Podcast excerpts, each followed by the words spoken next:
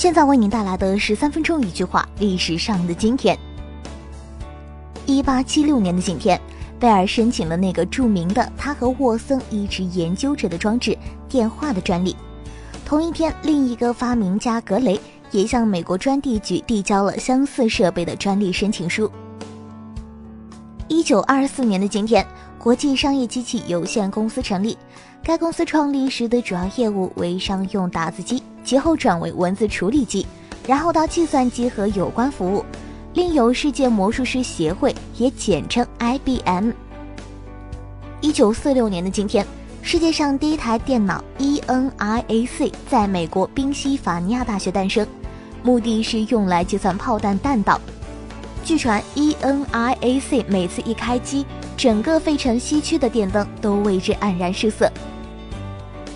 一九六三年的今天，中国美术馆建成，文化部任命中央美术学院副院长刘开渠兼任中国美术馆馆长，张鄂任副馆长。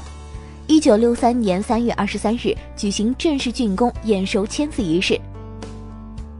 一九八三年的今天，印度发生阿萨姆邦屠杀事件。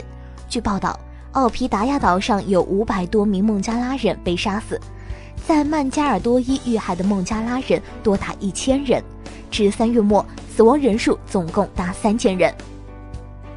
一九九八年的今天，朱镕基在天津市考察再就业工作时指出，解决下岗待业职工的生活和再就业问题是深化国有企业改革的基础条件，而这项工作直接关系到国有企业改革的成败。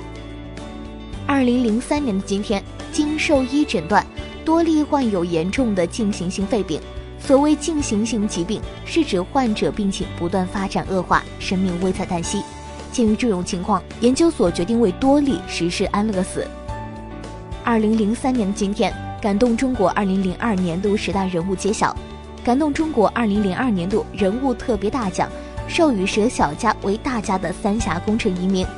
奖杯由中国三峡博物馆永久收藏。二零零五年二月十四日，黎巴嫩总理拉菲克·哈里里在首都贝鲁特一家五星级宾馆附近的汽车爆炸中身亡。美国于二月十五日紧急召回驻叙利亚大使，以表示对哈里里遭袭身亡一事的强烈关注。二零零六年的今天，中共中央举办省部级主要领导干部建设社会主义新农村专题研讨班。胡锦涛强调，要真正使建设社会主义新农村成为惠及广大农民群众的民心工程。